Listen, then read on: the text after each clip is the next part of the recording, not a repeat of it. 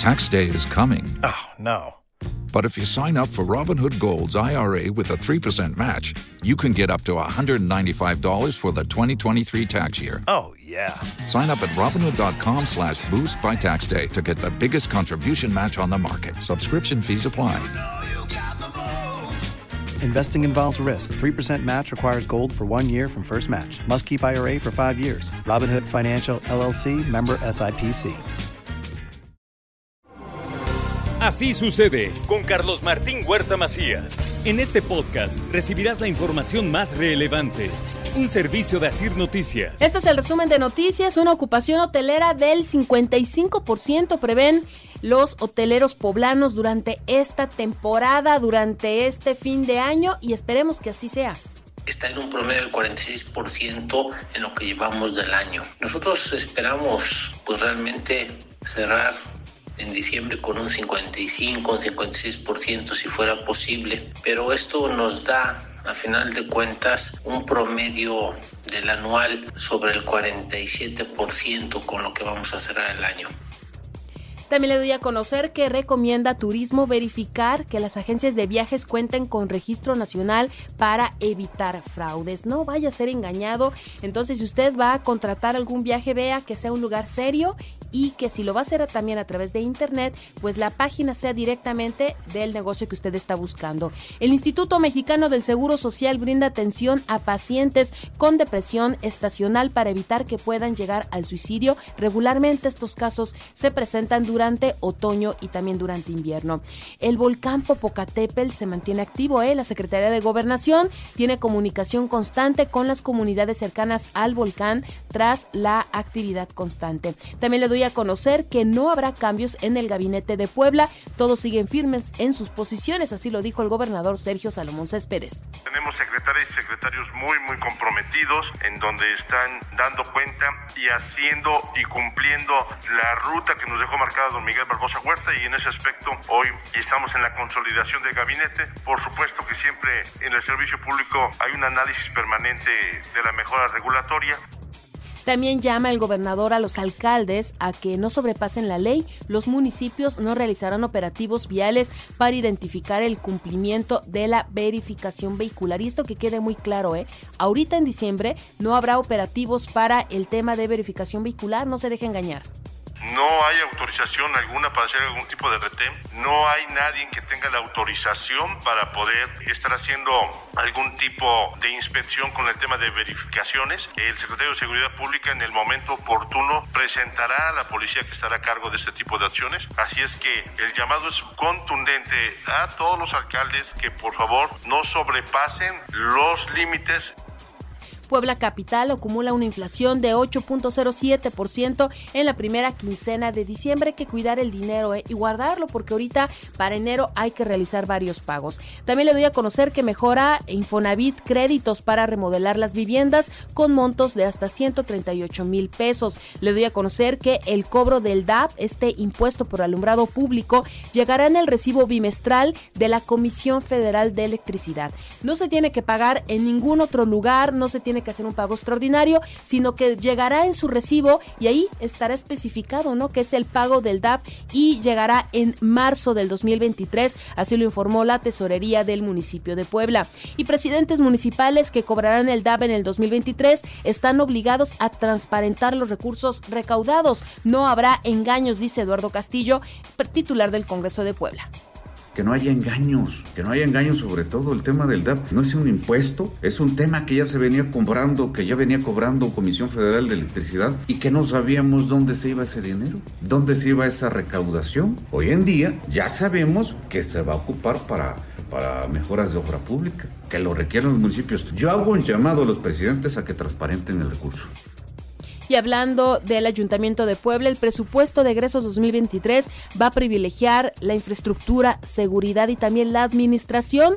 Serán 6.061 millones de pesos que van a aplicarse para el próximo año y será la inversión que tendrá para trabajar el Ayuntamiento de Puebla. Por el momento tampoco se contempla un incremento en la tarifa del transporte público. El análisis sobre este tema es permanente, pero por el momento no se ha decidido que haya un dijo el gobernador Sergio Salomón Céspedes lo ve el área correspondiente, que es con quien tienen que tener el primer contacto con ellos y sobre eso estaremos analizando posibles reuniones o no. Y en el tema del incremento de tarifas, bueno, pues siempre es un análisis permanente y hasta ahorita no tendríamos nosotros alguna decisión tomada. También el mandatario estatal dice que habrá reuniones regionales con los municipios para reforzar las acciones de seguridad pública. Hoy inició en Tehuacán. Vamos a estar trabajando de la mano de los municipios. Hoy empezamos con una primera reunión aquí en la región de Tehuacán, donde estaremos reunidos con los presidentes y con los comisarios o directores comandantes de seguridad pública de los municipios de la región, donde estableceremos una mesa de trabajo para poder buscar el reforzamiento de la seguridad pública desde el ámbito municipal. Recibe el Ayuntamiento de Puebla recertificación policial ciudadana tras una evaluación. Más de 50 rubros fueron evaluados y qué bueno, ¿no? Que se le vigile y que estén atentos a cómo es el trabajo y el comportamiento de la policía en Puebla. Y aquí pues es una muestra, ¿no? De que están trabajando para mejorar.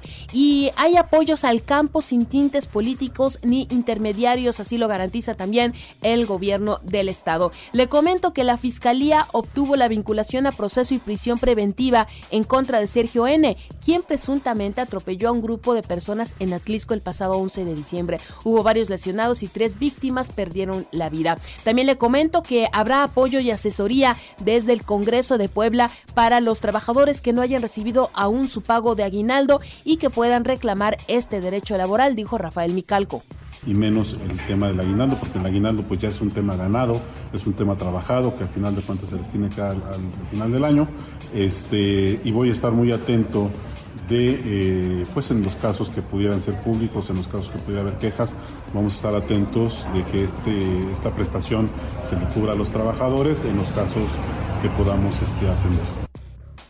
También le comento que Paola Angón tiene que dejar sus omisiones y responder a los reclamos ciudadanos, dice Tonantzin Fernández. En Cholula, en la región de Cholula, es importante que se mantenga un nivel de seguridad de seguridad importante. Sabemos que hay muchos bares, antros y bueno, obviamente se tienen que estar regulando. Y bueno, se tiene que revisar. El objetivo es seguir salvaguardando la seguridad pública de las personas.